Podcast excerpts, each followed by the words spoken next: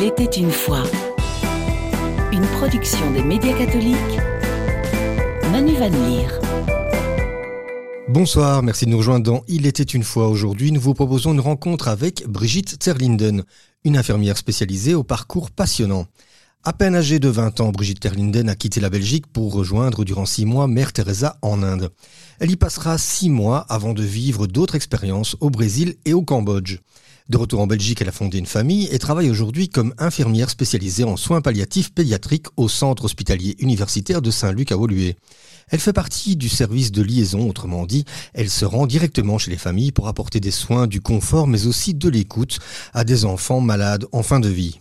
Un métier difficile qui est pourtant nécessaire pour l'enfant malade et pour sa famille, comme elle explique dans cet entretien réalisé par Maristas. On va commencer cette émission par une partie personnelle, découvrir un peu plus qui vous êtes, votre parcours ici en Belgique en tant qu'infirmière, mais aussi ailleurs dans le monde puisque vous avez pas mal voyagé en début de carrière. Parlons d'abord de votre métier. Être infirmière, ça a toujours été une évidence pour vous? Alors au départ non, parce que je voulais être médecin. Quand j'étais jeune, j'ai été malade pendant euh, presque un an. Et donc, je me suis familiarisée avec le monde médical, puisque je devais souvent euh, aller faire des contrôles à l'hôpital. Et j'ai été touchée par le métier d'infirmière et de médecin. Et du coup, je me suis tournée vers les études d'infirmière, parce que les études d'infirmière donnent énormément de possibilités. Et donc, partir, ça voulait dire euh, se former en tant qu'infirmière et puis se former en spécialisation médecine tropicale. Donc voilà, c'est ce que j'ai fait. J'ai décidé de faire les études d'infirmière et Dès que j'ai eu mon diplôme, je suis partie. Je n'ai pas pu faire les études, enfin la spécialisation de médecine tropicale immédiatement parce qu'il fallait avoir un an d'expérience. Je me suis dit, je vais partir déjà bénévolement pendant cette année. Comme ça, je vais aller voir sur le terrain comment ça se passe et je reviendrai faire la spécialisation de médecine tropicale. Vous aviez quoi, la, vingtaine du coup, quand vous avez décidé de partir hors de la Belgique? Voilà, j'ai terminé mes études et j'avais écrit à Calcutta, j'avais écrit euh, à Mère Teresa et à son service pour demander si je pouvais venir travailler comme infirmière. Et j'avais reçu une réponse, donc c'était une grande joie pour moi de recevoir cette lettre en disant voilà, vous êtes, euh, on vous attend, hein, vous pouvez venir euh, quand ça se met pour vous. Je voulais partir six mois et je suis arrivée avec une de mes amies qui a terminé ses études d'infirmière en même temps que moi. Elle s'appelait Paloma. Nous sommes arrivés à Calcutta avec notre sac à dos et on est allé dans une guest house donc une, maison de jeunesse, hein, une auberge de jeunesse, et on est allé rencontrer Mère Teresa. Voilà, on avait décidé que le matin, on travaillait à Kaligat, c'était le temple euh, qui accueillait les, personnes en fin de vie. Et euh, l'après-midi, on travaillait à l'orphelinat où il y avait beaucoup d'enfants polyhandicapés qui étaient euh, abandonnés et on allait s'occuper d'eux, on allait faire des animations. Donc déjà, depuis toujours, c'est vraiment les enfants qui vous attiraient dans le métier. Alors au départ, c'était un peu sans le savoir, mais, mais la vie est faite comme ça de, de rencontres et euh, oui, d'opportunités. Il se fait que quand j'étais jeune, je faisais beaucoup de babysitting pour avoir de l'argent de poche. Et euh, je me suis occupée d'un jeune euh, enfant canadien qui habitait en Belgique, pas tellement loin de chez mes parents, et il était infirme moteur cérébral. Et donc on allait dans sa famille pour faire du babysitting aussi bien en journée que le soir pour que la maman puisse aller faire ses courses tranquillement, euh, aller ne fût-ce d'aller chez le coiffeur en se disant mon enfant est bien pris en charge. Et un jour, on a euh, décidé d'amener ce, jeune qui s'appelait Claude à la maison parce que c'était plus facile pour la maman. Donc euh, il est arrivé chez nous avec sa chaise roulante euh, et on s'est dit mais on, va on va jouer puisque on, était nombreux chez nous et on était une bonne bande et on adorait aller dans, dans le jardin faire des, des cabanes. Et donc on lui a dit, Claude, viens, on t'emmène avec ta chaise roulante, mais on va aller, il y a un pont un peu plus bas que la rue, avec une rivière, on va aller faire un barrage. Donc on a poussé cette, euh, sa chaise roulante. On est arrivé, mais évidemment il a fallu euh, porter cette chaise, le porter lui pour pouvoir passer la balustrade euh, et arriver à la rivière. Il y avait de la boue, donc en fait cette chaise roulante est devenue absolument dans un état pas possible. Et on avait fait un barrage et puis on l'a sorti de sa chaise, on l'a porté à quatre et pour traverser la rivière parce qu'on voulait aller faire un petit pique-nique de l'autre côté. On est tombé dans la rivière. Bref, on l'a réinstallé dans sa chaise. Il était, mais vraiment rayonnant. Il n'avait jamais fait ça de sa vie, évidemment. Et quand sa maman est venue le rechercher, qu'elle a vu l'état de la chaise qu'on était en train de laver pour retirer la boue et qu'elle a vu l'état de ses vêtements, en fait, ça a été tellement un, moment euh, extraordinaire et pour lui, c'est un moment dont il a toujours reparlé par la suite que je me suis dit, mais au fond, euh, tout est possible. Il faut de la créativité. On, peut prendre soin dans la joie. en préparant cette émission, je me suis dit, mais au fond, il m'a marqué. Il a été vraiment un maillon important dans mon parcours professionnel. On va revenir à l'Inde, parce qu'on a encore des choses à dire. Vous avez rencontré du coup Mère Teresa. Qu'est-ce qu'elle vous a apporté personnellement? Mère Teresa, elle m'a touchée par sa simplicité. Quand euh, euh, vous sonnez à la porte et que c'est elle qui vous ouvre la porte, euh, d'abord je ne m'y attendais pas, donc j'ai été extrêmement saisie et touchée. Et c'est quelqu'un, vous aviez l'impression quand vous la, bon, je ne parlais pas très bien anglais, je parlais mais avec un accent épouvantable. Et quand vous l'entendiez, je me suis dit, mais au fond, il faut pas nécessairement apprendre l'anglais pour la comprendre, parce que c'était un anglais très simple et de cœur à cœur. Et donc, elle me posait des questions pour me demander comment allait ma famille, de remercier mes parents de m'avoir laissé partir. C'était extraordinaire. Et ce qui m'a beaucoup, beaucoup marqué, c'est que quand euh, euh, j'ai été lui dire au revoir, parce qu'au bout de six mois, je, suis rentrée, euh, elle m'a demandé, mais Brigitte, est-ce que vous voulez être religieuse dans ma congrégation? Je lui ai dit non. Je lui ai dit non, non, je ne pense pas que ce soit vraiment ma mission. Et alors, elle m'a dit, ben alors écoutez, je vous souhaite de trouver votre mission, hein, mais retournez chez vous parce que vous avez vu chez nous, les, les, personnes sont, sont malades, mais de, ne pas avoir à manger, de ne pas avoir de toit, hein, d'être euh, un peu abandonnées à leur triste sort. Mais en Europe, vous avez une maladie sociale qui est beaucoup plus difficile à soigner. Et quand euh, c'est Mère Teresa qui vous le dit, en vous tenant le bras, en vous passant ce message, eh bien, c'est une, c'est une phrase qui m'a habité et qui m'habite encore en me disant, mais euh, voilà, qu'est-ce que je fais? Et euh, est-ce que je peux faire avancer un peu le schmilblick pour améliorer cette souffrance euh, que l'on trouve même dans nos familles? Par maladie sociale, elle entendait quoi? Alors on n'a pas approfondi, mais je pense que c'était peut-être ce matérialisme qui prenait de plus en plus de place et l'individualisme euh, qui prenait de plus en plus de place dans, nos sociétés et qui euh, finalement coupait, euh, une générosité peut-être que chacun a en soi et qu'on est invité à développer, que le système fait que finalement on se déresponsabilise. Bon, c'est mon interprétation. Hein. Vous comprenez cette notoriété qui existe autour de Mère Teresa? Mère Teresa, je, oh oui, je la comprends, je, euh, et je reste vraiment euh, admirative et humblement, euh, vraiment, quand je la vois, je me dis que c'est une grande, une grande dame. Il y a eu évidemment toujours des discussions en disant elle aurait dû travailler plus avec des hôpitaux référés des, gens, etc. C'était pas sa mission. Elle disait ben, chacun fait ce qu'il doit faire. Je suis très touchée par elle et ce qui me m'interpelle et qui me rassure, c'est qu'elle a aussi eu toute une période de doute hein, dans, son parcours spirituel. Et euh, je trouve qu'aujourd'hui, voilà, moi-même, quand euh, je suis traversée par euh, le doute, elle est restée accrochée à Dieu même en doutant. Et ça, je trouve que c'est un très très beau message. Elle se situe où, votre spiritualité à vous? Elle se situe dans mon cœur. Mais elle, moi, je suis quelqu'un de, de croyant. J'ai un, un lien euh, très intime avec le ciel et où j'ai déjà beaucoup de, personnes chères qui sont décédées. J'ai l'impression qu'il y a vraiment euh, un lien invisible, mais tellement fort, entre euh, ceux qui sont partis, ceux qui sont ici, la communauté des vivants et la communauté des morts. Finalement, on a, on se soutient les, uns les autres. Et je suis, je suis nourrie par, par ma foi parce que j'ai l'impression, mais ça c'est très personnel, mais que je partage beaucoup de choses avec le Seigneur. Alors après l'Inde, euh, Mère Teresa vous a dit de plutôt revenir chez vous, en Belgique.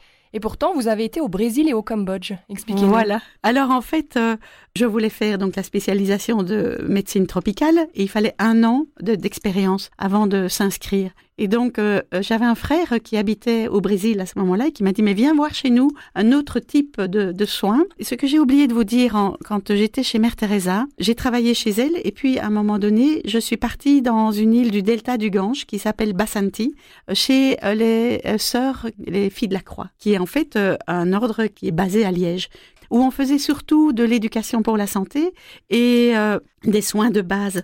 Mais j'ai été euh, frappée parce que il y avait donc des consultations qui étaient ouvertes pendant la journée et on voit un monsieur qui arrive avec énormément de température et il retire son, euh, son le voile qu'il avait sur son, son corps et il avait eu un coup de hache dans son dos et il avait vraiment un pan de peau qui pendait. Il y avait des mouches partout, de l'infection. C'était terrible. Mmh. Et je me suis dit, mon Dieu, ce monsieur va vraiment pas bien. Et la religieuse qui était infirmière a dit, mais écoute, c'est pas grave, on va faire des soins. Donc on a nettoyé la plaie. On a pris une pommade qu'elles avaient fabriquée avec tous des vieux médicaments périmés et qu'ils avaient écrasés. Puis on a mis cet onguent sur la plaie. On lui a donné un peu d'aspirine pour euh, faire tomber la température. Elle a dit, mais voilà, vous revenez demain et on verra le pansement. Et en fait, il n'est pas revenu le lendemain, il est revenu une semaine après avec un régime de bananes pour nous mmh. remercier. Il était vraiment, il était guéri. La, la plaie était vraiment en bonne voie de cicatrisation. Et ça, ça m'a vraiment frappé de voir que finalement, avec très peu de moyens, on a réussi à, soigner cet homme. Elle m'a emmené, elle m'a dit, on va aller voir une famille parce qu'il y a une dame qui est en train de mourir.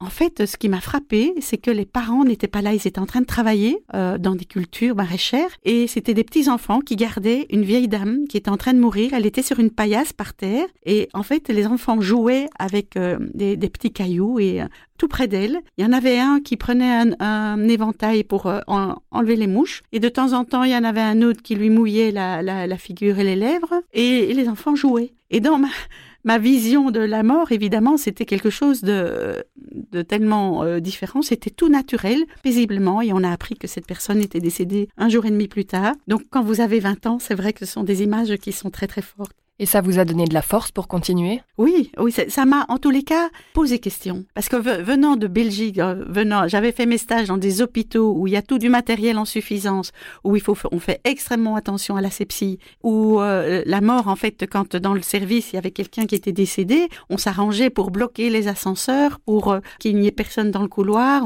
On, allait à toute vitesse conduire le, le, lit avec la personne décédée à la morgue.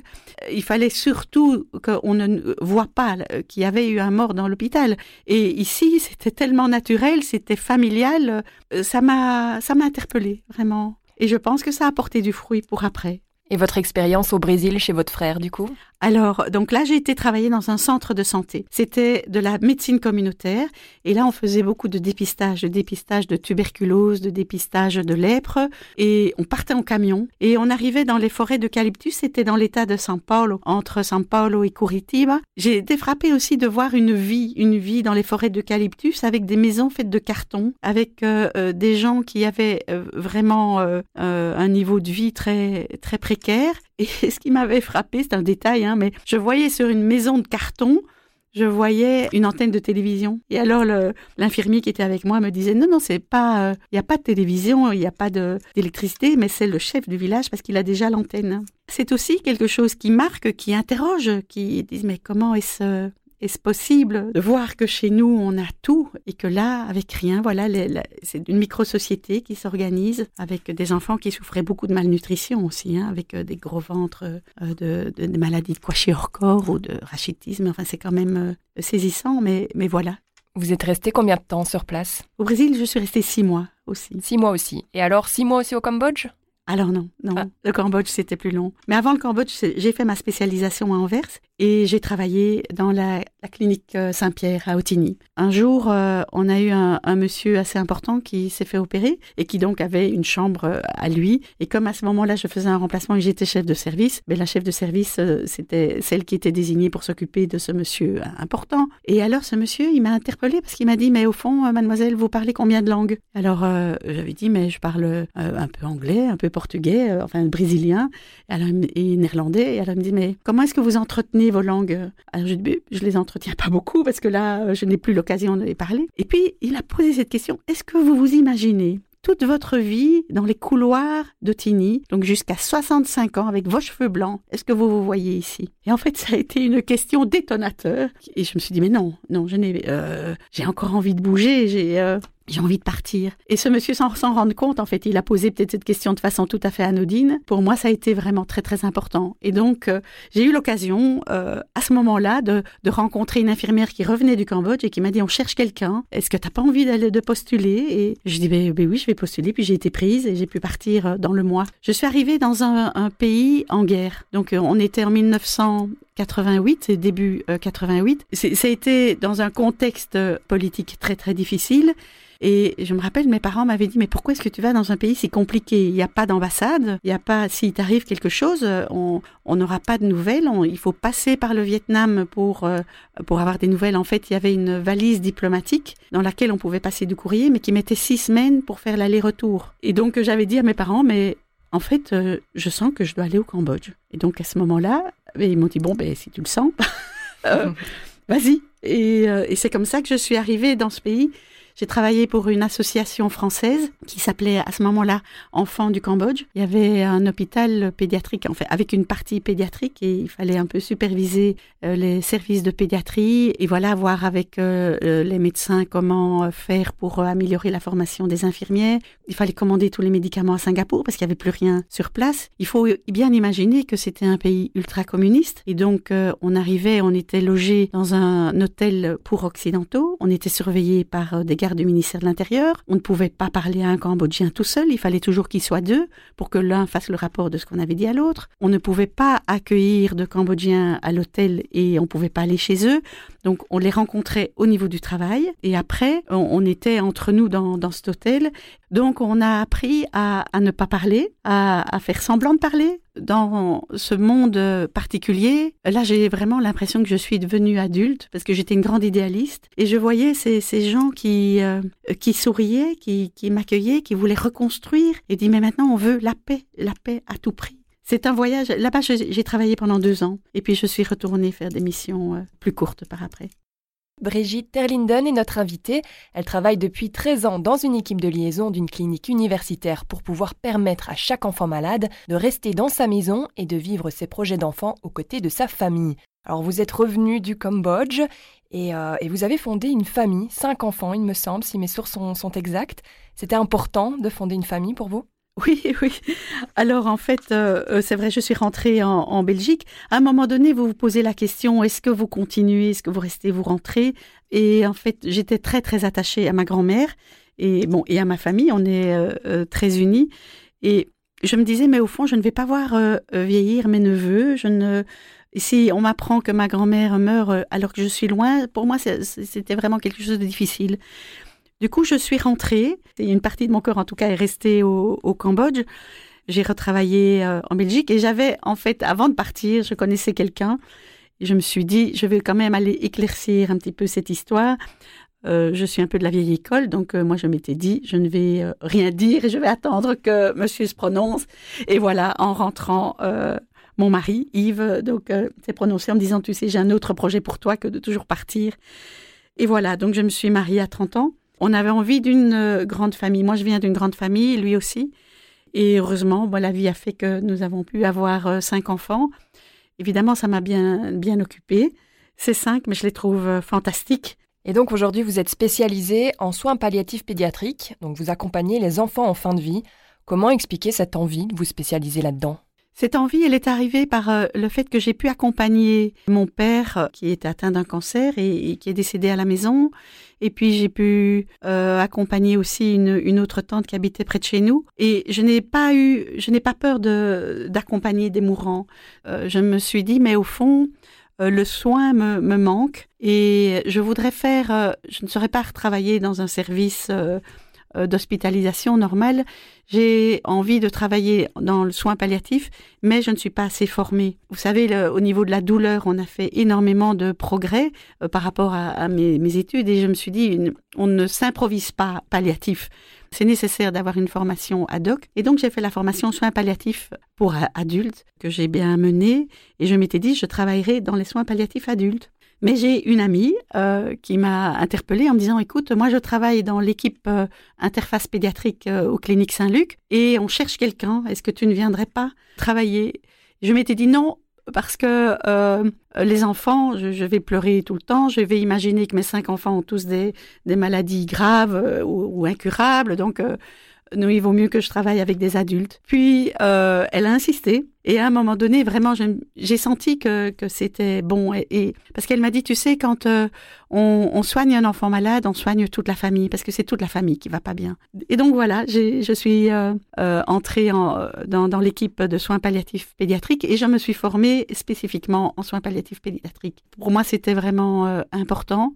ça fait maintenant 13 ans que je travaille dans cette équipe. Je trouve que c'est un, une approche qui est indispensable pour ne pas laisser les familles qui sont touchés par une maladie grave, parce que dans, notre équipe, on n'a pas que des enfants qui meurent, on a des enfants qui sont gravement malades, mais qui sont sur un fil et donc qui peuvent mourir. Quand les, familles sont tellement euh, impactées, les frères et sœurs sont touchés, les grands-parents, c'est vraiment le ciel qui vous tombe sur la tête hein, quand euh, une maladie grave. Euh, vous tombe dessus, que ce soit euh, par un cancer, par un handicap, ou alors à la naissance, quand le démarrage est si difficile et que l'enfant rentre avec plein de machines, des monitorings, des trachéotomies, c'est paniquant. Et donc, euh, il y a un décret qui autorise maintenant les équipes euh, de liaison depuis 2010. Et en Belgique, il y a aujourd'hui six équipes qui travaillent comme nous. Il faut avoir une sacrée force mentale, j'imagine bien. Ça doit être difficile de voir les enfants, mais aussi les parents euh, souffrir. Comment vous gérez ça au quotidien? Alors, c'est vrai que, ce n'est pas, c'est pas simple. Hein. Il faut bien se dire que quand la maladie euh, arrive, il y a tout un parcours de combattant. Donc, parlons d'un cancer, par exemple. Maintenant, il y a beaucoup de cancers qu'on guérit. Donc, ça, c'est vraiment une avancée. Mais il y a un petit pourcentage d'enfants qui ne vont pas guérir. Donc, euh, ces enfants, ils ont déjà eu des traitements qui sont lourds, qui sont vraiment invalidants, où ils doivent quitter l'école et où, cette, euh, les traitements, vous savez, quand vous avez de la cortisone et tout, ça vous transforme aussi physiquement. Donc, il faut voir euh, tous ces aspects qui, qui, sont difficiles. Et puis, quand vous arrivez au, euh, à un moment du parcours et que le médecin dit, écoutez, on a déjà fait tout un, un, essayer tous des traitements, mais on n'a plus grand chose à vous proposer ou on arrive au bout. La maladie va l'emporter. C'est terrible, hein c'est vraiment terrible. Et ses parents nous disent euh, tout ça pour ça. Et donc, euh, euh, c'est important, en fait, d'arriver dans ces familles. Ce qui est important pour nous, c'est de se dire, qu'on peut aider. On est vraiment dans, on a conscience qu'on peut pas laisser ses parents tout seuls. Ils vont quitter l'hôpital, ils vont rentrer à la maison, rentrer à la maison quand on a des questions, quand euh, l'enfant n'est pas bien pendant la nuit. Comme comment est-ce qu'on fait? Comment euh, quand on est parent, on est démuni, on retourne aux urgences directement pour donc il fallait sécuriser ses parents, il fallait vraiment que ses enfants puissent vivre euh, le, mieux possible le temps qu'il leur restait à vivre, avec une qualité de vie la meilleure possible, mais dans des situations idéales pour eux. Et donc le retour à la maison, d'être avec les frères et sœurs, avec la famille, c'est aussi des très bonnes vitamines hein, qui donnent euh, du courage et de la force dans, dans ce qu'ils doivent traverser. Donc si je comprends bien, les enfants sont chez eux. Voilà, nous, notre équipe, en tous les cas, on les accompagne à domicile. Le propre de l'équipe euh, interface et des équipes de liaison, c'est de faire le lien entre l'hôpital et la maison. En fait, on est un peu comme les webcams des médecins. Donc, nous, on va à la maison, on voit la situation, on téléphone au médecin 24 heures sur 24. Il y a toujours quelqu'un qu'on peut appeler en disant je suis à domicile, euh, l'enfant n'est pas bien, il vomit beaucoup. On a déjà fait le protocole, donc parce que on vient à la maison avec, euh, on sait ce qu'on doit faire. Mais quand on arrive au bout, on peut téléphoner. Et donc on téléphone au médecin en disant ben voilà ce qu'on a fait, euh, mais il n'est pas bien. Et donc on discute ensemble et on discute avec les parents et avec l'enfant quand il est capable en disant bon ben voilà mais et si on essayait ça est-ce que tu est-ce que tu es d'accord? Parce que le docteur il propose ça et donc c'est vraiment une décision commune, mais où euh, euh, on, intègre les parents et on intègre euh, l'enfant dans la mesure du possible. Et ce lien, il est vraiment indispensable. Parce que comme on est un service gratuit et qu'on peut, on travaille 7 jours sur 7, ça veut dire que jour et nuit, quand il y a vraiment une situation très très compliquée, ils peuvent nous appeler. Et quand vous rentrez chez vous le soir, c'est pas difficile d'enlever cette charge mentale?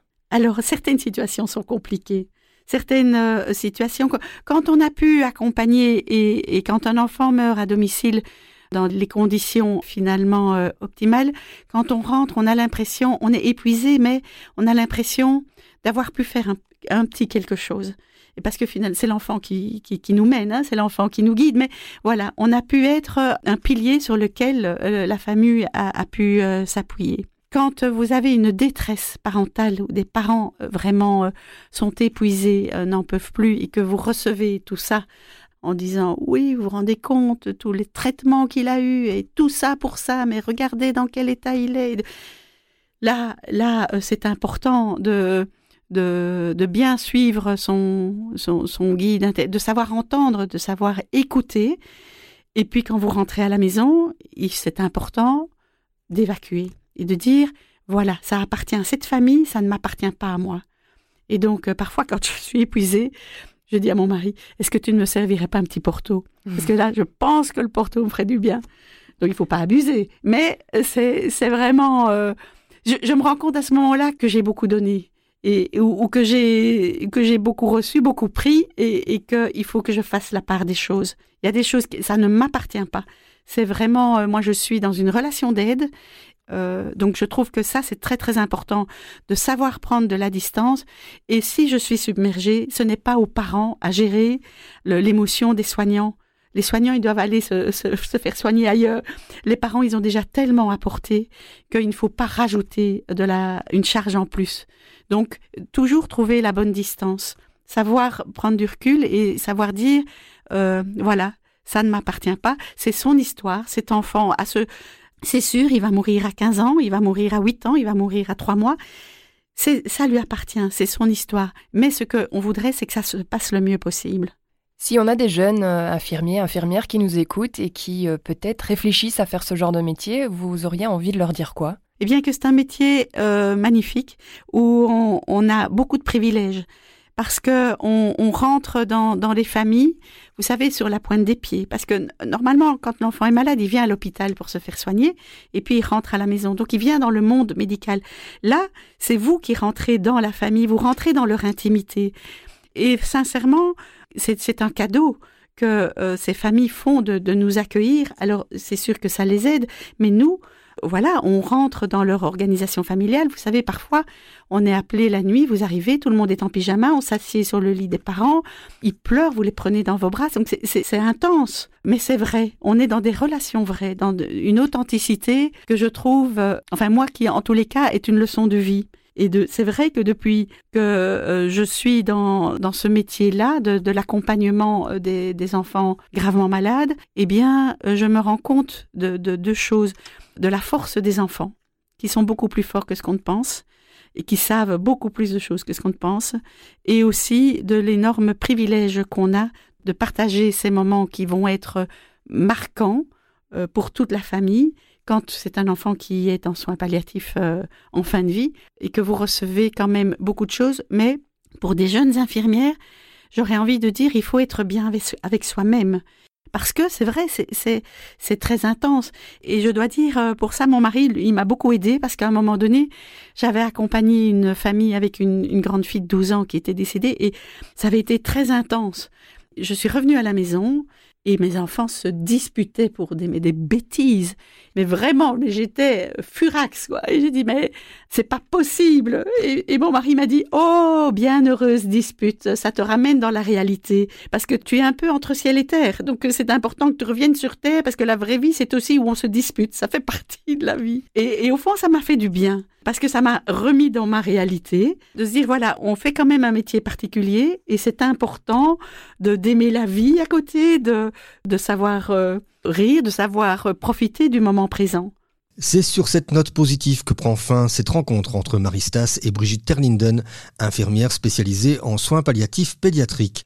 Cette émission est à retrouver comme chaque semaine sur Ovio et sur le site catobel.be. Merci à Maristas et à Elisabeth Michalagoudis qui coordonnent cette émission. Bonne fin de soirée et à dimanche prochain. Au revoir.